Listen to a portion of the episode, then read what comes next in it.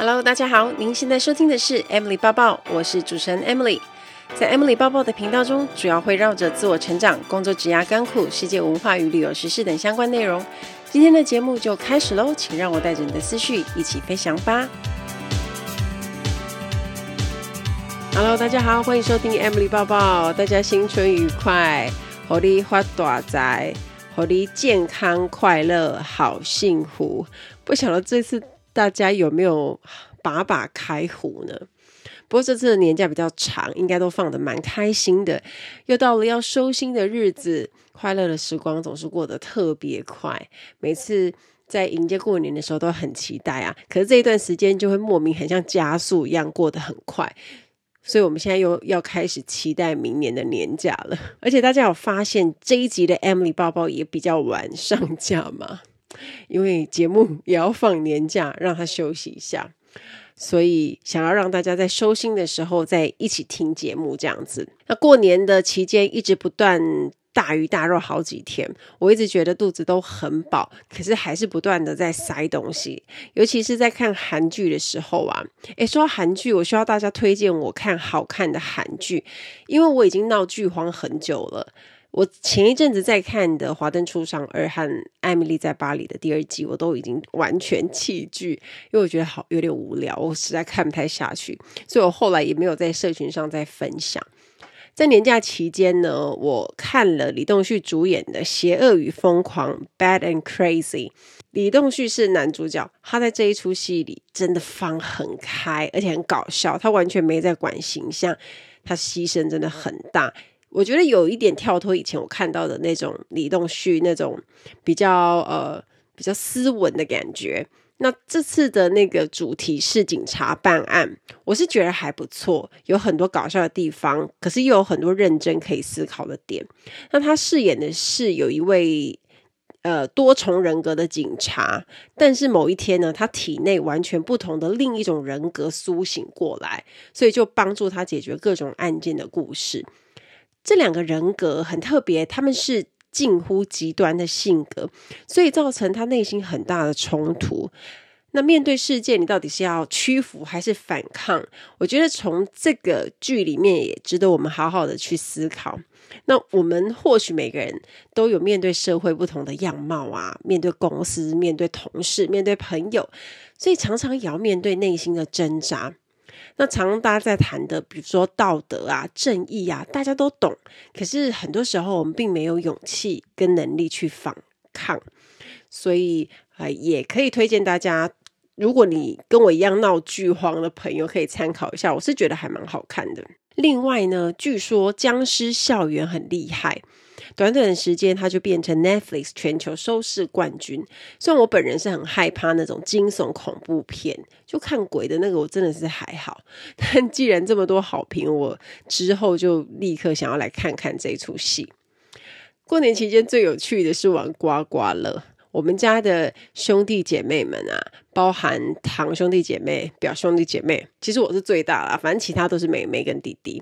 那初二我们都会在奶奶家集资玩。那那个 schedule 就是大家吃完板德的彩之后，然后大家开始集资玩刮刮乐，我们称之为初二股东集资大会。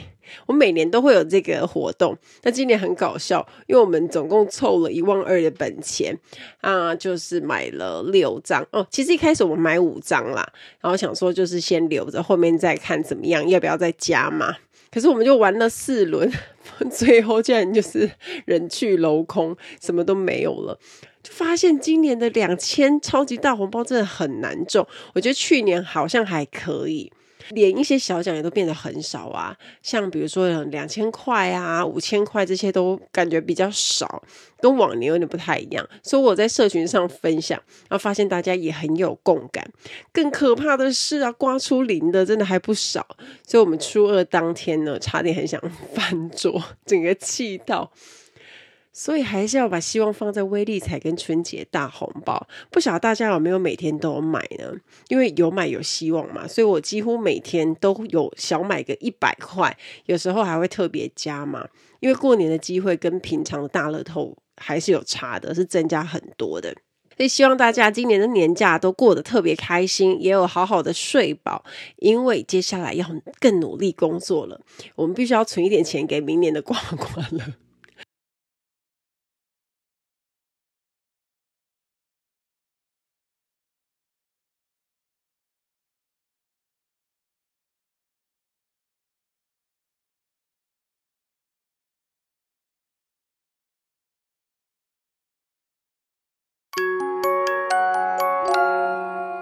年时和朋友聊到很多关于工作的内容，那我其中有一个朋友喝醉了，他还有一点也不算很醉，但是有一点忙。他问了一位朋友，他是在非常知名的大企业里面上班，但是呢，因为压力很大，而且非常高压，很容易秃头啊，或者是有一些疾病的。那你他就问他说：“哎，你到底为什么能够在里面做这么久啊？这个工作压力很大哎，你到底是怎么撑下来的？工作时间还这么长，巴拉巴拉巴拉，平常不敢问的呢，都在这时候问了。因为那一位在大企业里面上班的朋友，他其实是有一点寡言的。那平常你可能好好的，大概有很多人也不太不太敢问他。”所以我朋友就提出了这个问题。那这一集呢，我们就来谈谈占据我们生活很长时间的工作。我们来算一下，如果扣掉特休跟补休，呃，一年工作大概五十个礼拜，那一个礼拜工作四十个小时，如果需要工作四十年，一辈子就会工作大概八万小时。更不用说一堆人一个礼拜加上加班，可能都已经超过五十个小时。所以，除了睡觉以外，工作就是花掉我们最多时间的一件事情。但是很有趣哦，工作这件事情占了我们人生第二多的事情。可是，还是有很多人非常不喜欢工作。盖洛普二零二零民意调查就有显示，全球平均百分之八十的劳工，包含得过且过啊，和那些抗拒工作的选项，都没有心在工作上。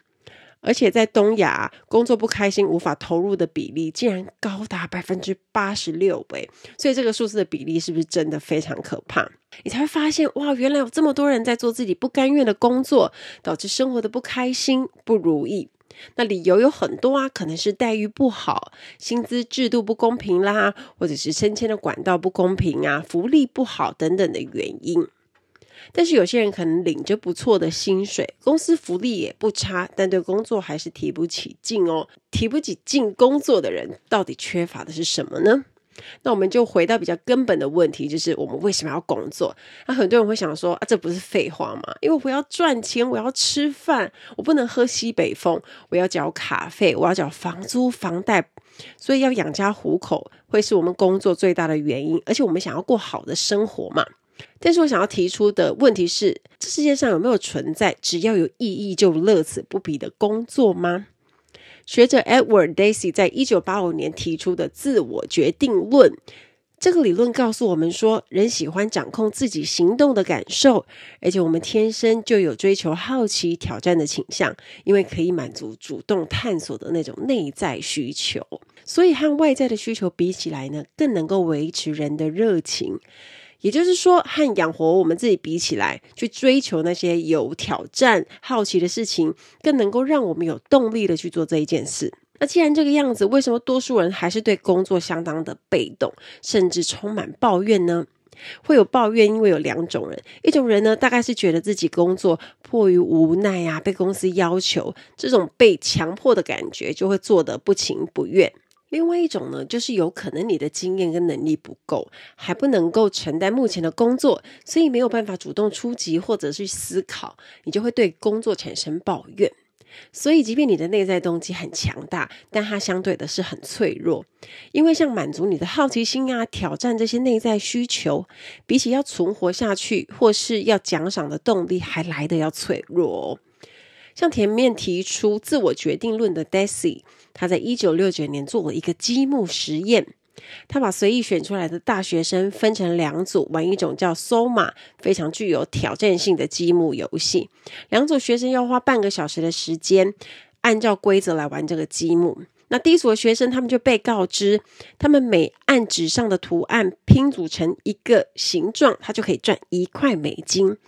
第二组的学生则是没有任何奖励，半个小时一到呢，主持实验的人就告诉大家说：“请等一下，我出去几分钟去印问卷，让大家填写。”但是主持人出去之后呢，他是通过秘密观察孔去看一下房间里的动静。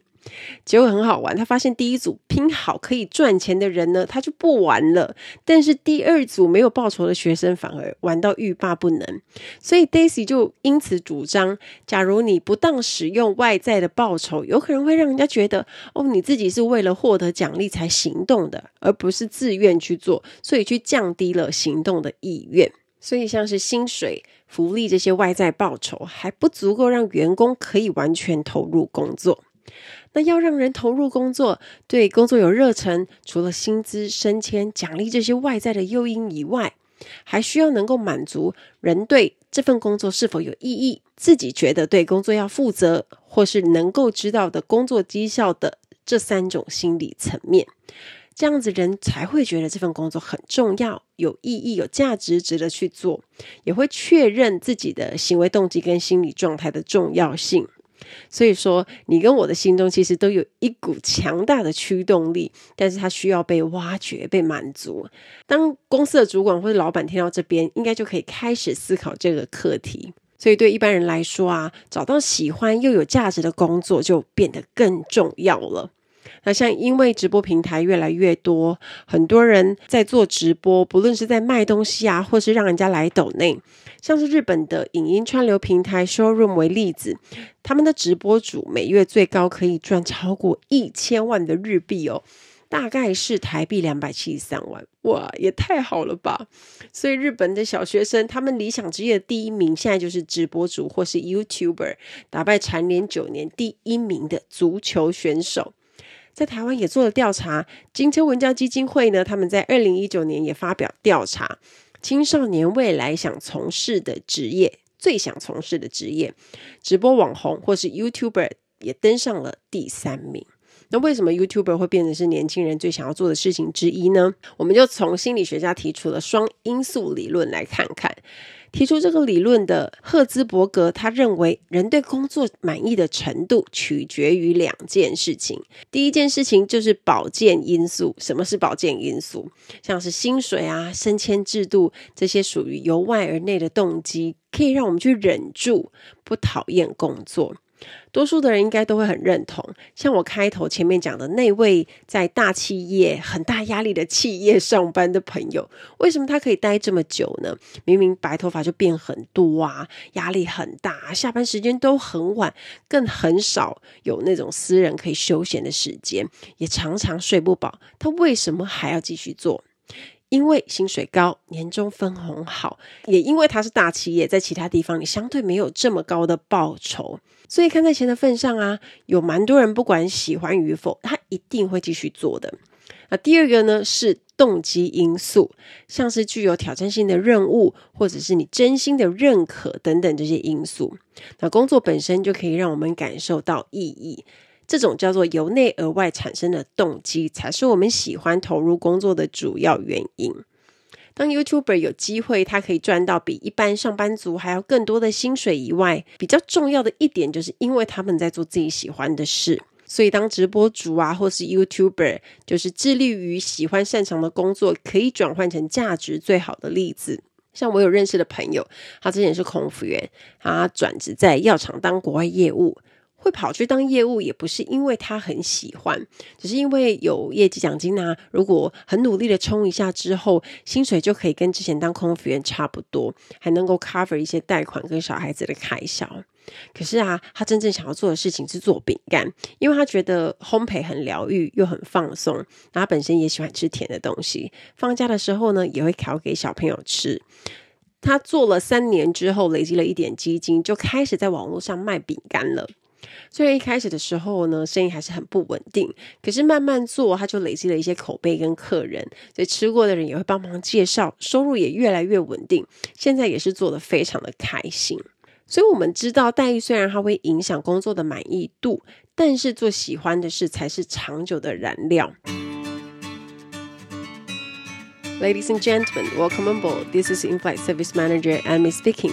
欢迎来到航空小知识单元。今天我们要学的这个字有一点长，它叫做 An Invitation to Fast Track Airport Facility，机场快速专用通道邀请卡。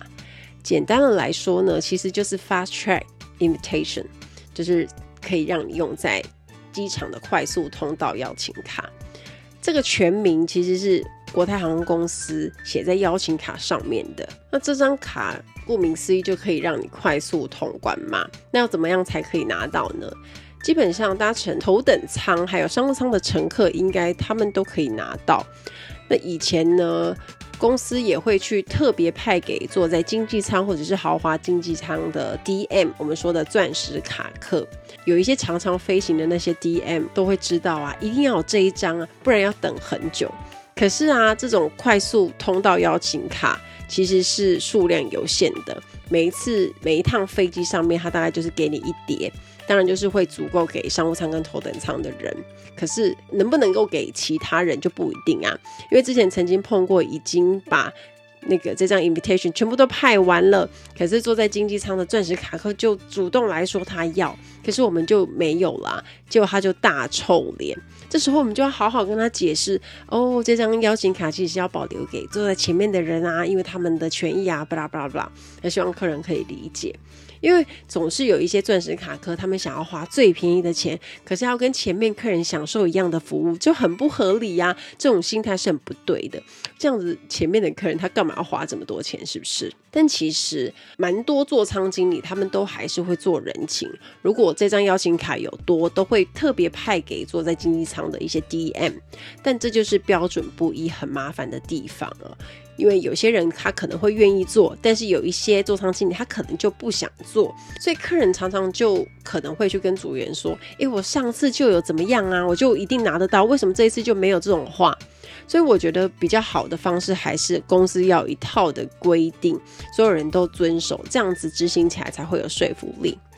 那以前最常飞的巴黎班呐、啊，每次抵达的时候，如果你有去过的话，你就会发现，在通关的时候人龙都有够长的。但如果我们是当班的执勤组员，就不需要等嘛，因为我们是工作的，我们会有一张特别的那个组员名单，就可以直接这样过去。可是如果你是客人，你就真的有得等了。大家知道欧洲人的作业速度是很放松的，是很慢的，更何况呢那种。从香港出发到巴黎的那种班机抵达时间都是早上的六七点钟，客人都要很困，或者是你飞了十几个小时啊，就是坐在后面啊，位置又很挤啊，挤在中间呢、啊，腰酸背痛很累啊，或者你也没有什么睡。到了当地，你要排队都会很烦，所以如果你有这一张 Fast Track Invitation 的话呢，你就可以尽速的通关。那像头等跟商务舱客人就很少啊，所以即便他们每一个人都拿到这张卡，那顶多大概就是五六十个人，很快呢，你就可以通关了。当然呢，你就。可以通关之后呢，你还有一件事情非常重要，你就可以马上拿行李，就可以省很多的时间。因为每次到国外去玩，最宝贵的就是时间。那以前我自己去玩的时候啊，我要飞巴黎，我都会尽量买商务舱的位置。如果是飞巴黎啊，呃，加上税金，单趟大概台币是一万多块，是不是很划算？所以我相信应该是多数的组员都会。忍不住会想开商务舱，只不过很残念的是，不是每一次都有位置。毕竟巴黎班有很多的组员都想要买商务舱，而且常常都是满班的，就是满机的状态。因为它是热门景点，所以买不买得到要看运气。以前我妈妈去巴黎的时候，我也曾经试着想要帮她买商务舱，想要让老人家坐得舒服一点。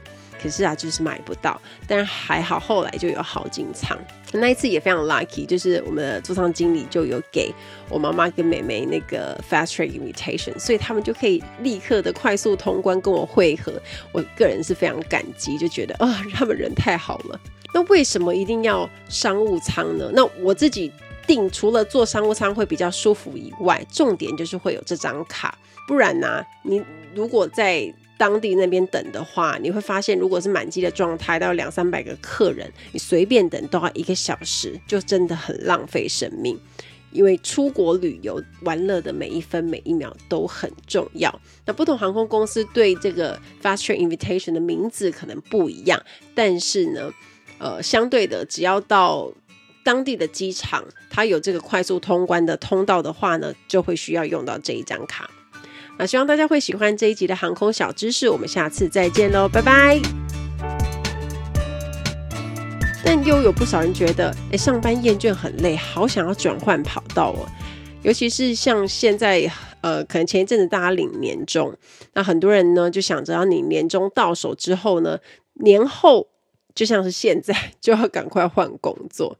像我有一个朋友，因为他的主管做事很没有担当，常常让他背黑锅，所以他就是前后这样背帮他背了两年多的黑锅。那今年就毅然决然领完年终就打定主意要离开了，工作也面试好，就只等奖金入手就可以走人。那我当时是提醒他一下，我就问说：“诶，你是真的很喜欢那个新的工作，还是你只是想说先逃离旧的主管呢？”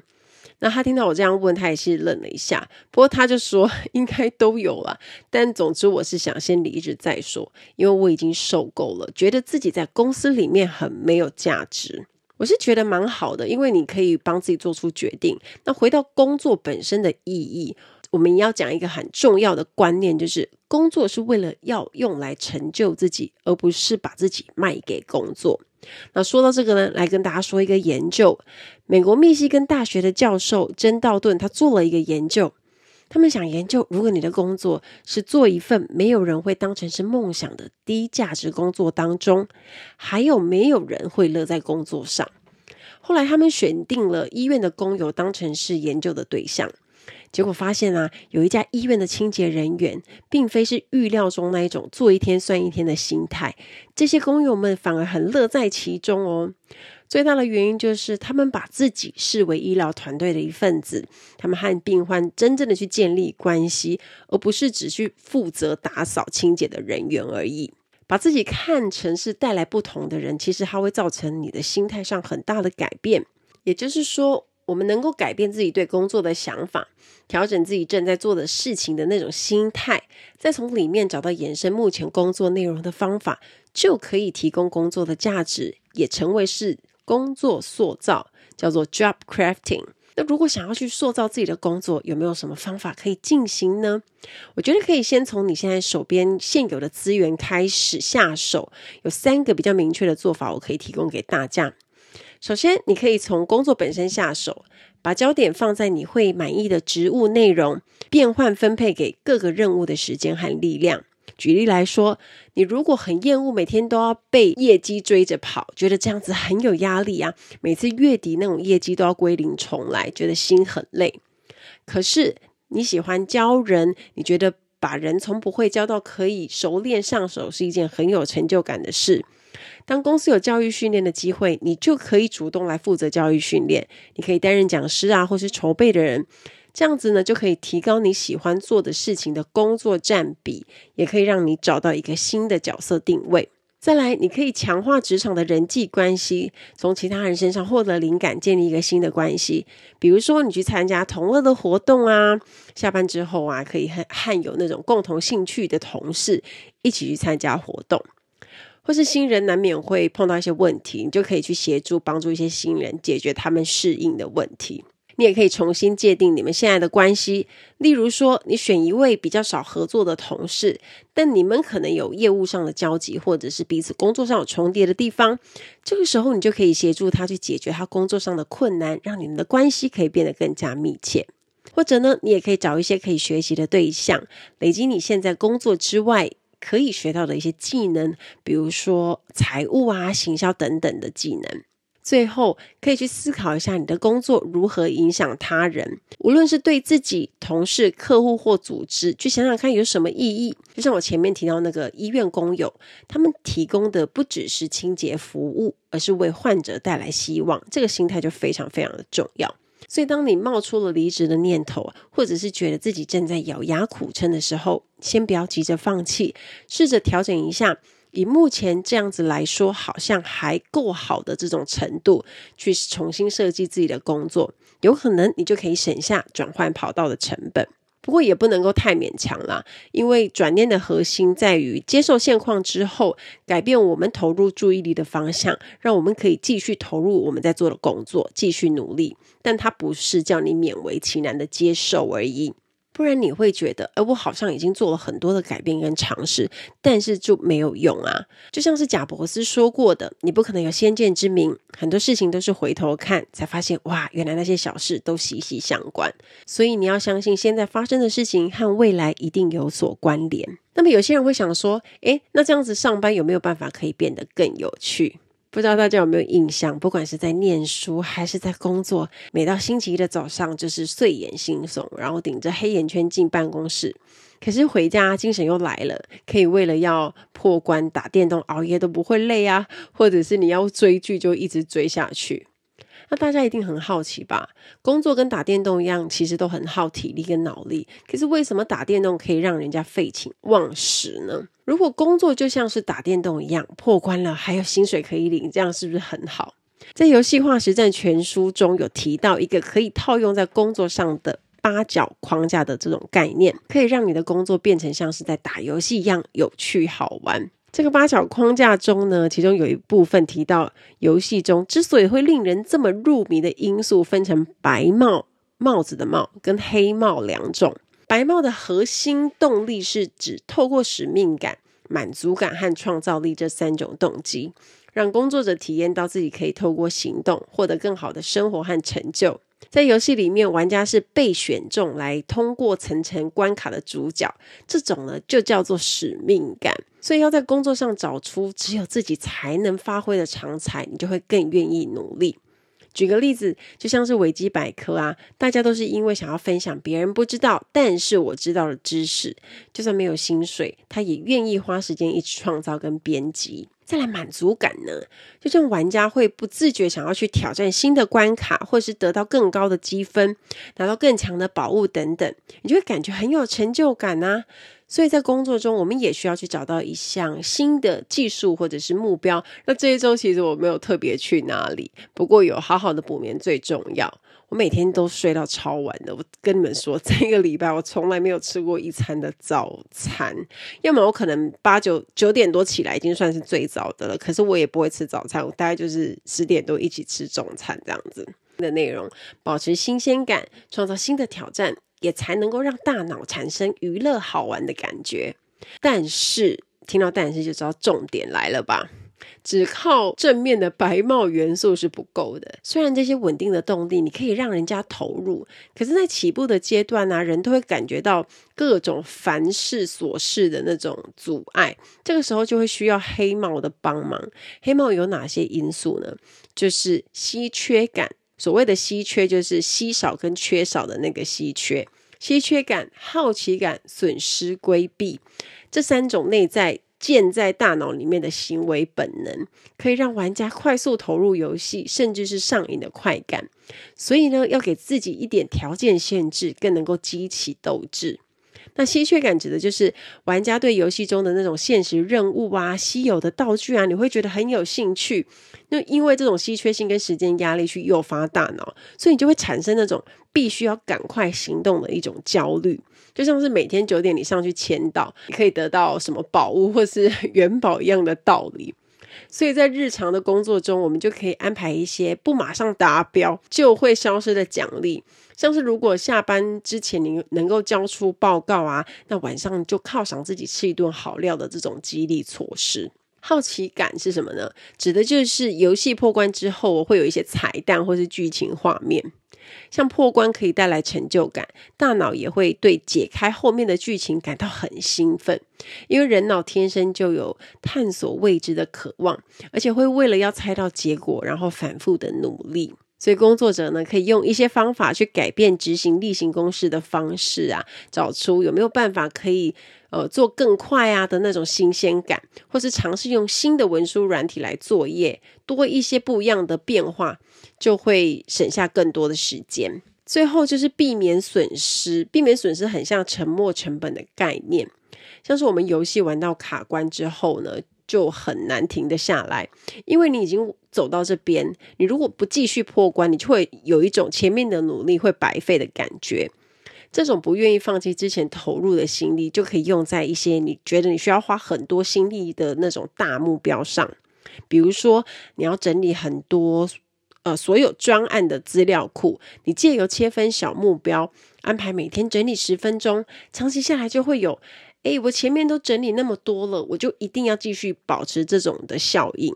大家可以试试看。白帽跟黑帽交叉使用，来创造一个像是游戏一样可以长期投入的工作环境。这样子的工作的心态跟状态也会比较开心。那要如何创造可以让自己投入甚至忘我的工作状态呢？我们来回想一下，我们在疫情时间有一段时间，大家都是 work from home，不晓得大家有没有这种状况？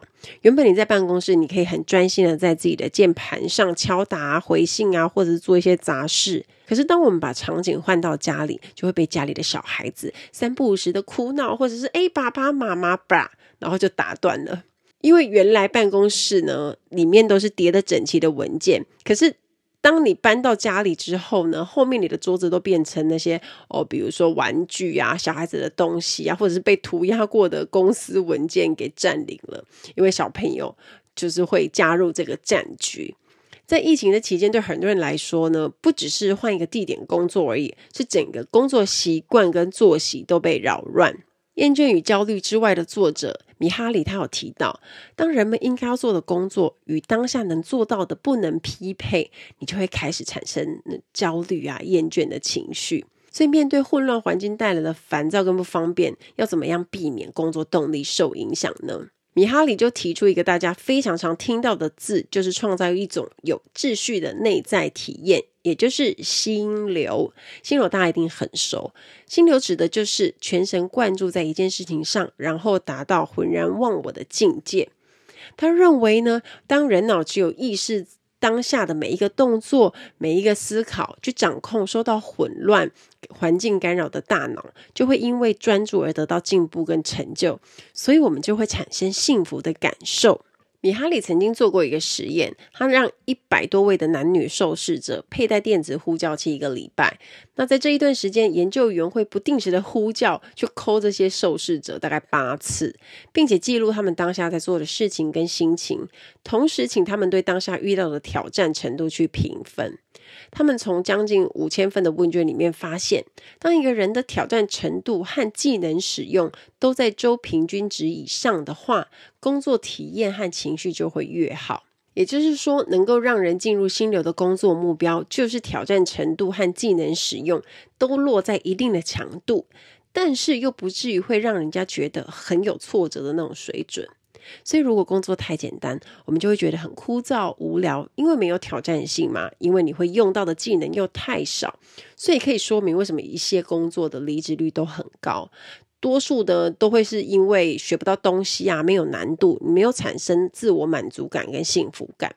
但是如果工作太困难，你做不到，或者是需要用到的技能你不会，这个时候心情又会觉得很挫败。以上这两种状况，你都会让人家无法专注进入到心流的状态。所以呢，你可以试着用逐步的方式，随着对这个工作内容的越来越熟悉，慢慢呢再加上一点点难度，比如说对报告简报要求的水准，或是需要达到业界的数字，都可以随着你的越来越熟悉这个工作去慢慢调高难度。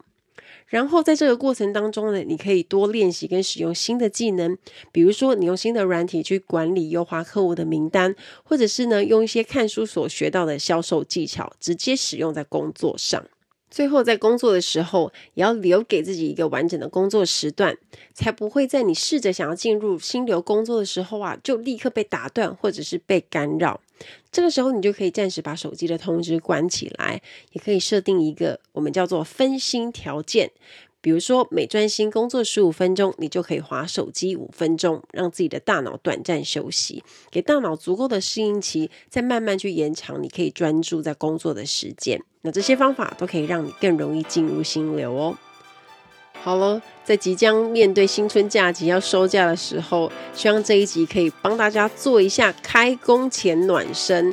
可以让你在面对工作的时候消灭倦怠，点燃热情，重新再找到你的工作驱动力。最后要送给大家一句话：我们必须先把热情表现出来，才能够感受到热情。期待大家跟我分享。听完今天的节目，如果有想法和问题，欢迎到我的粉丝团或是 Instagram 找我，只要搜寻空姐抱抱 Emily 就可以找到我。你也可以截图这一集的节目，分享到你的 Instagram 的现实动态上面 tag 我，让我知道你有在收听，也让我知道你对 Emily 报报的看法哦。最后，感谢大家收听这一集的节目，真的非常的感激哦。如果你喜欢今天的节目，也欢迎帮我在 iTunes 评分中留下五颗星的评价哦。我们下一集再见喽，拜拜。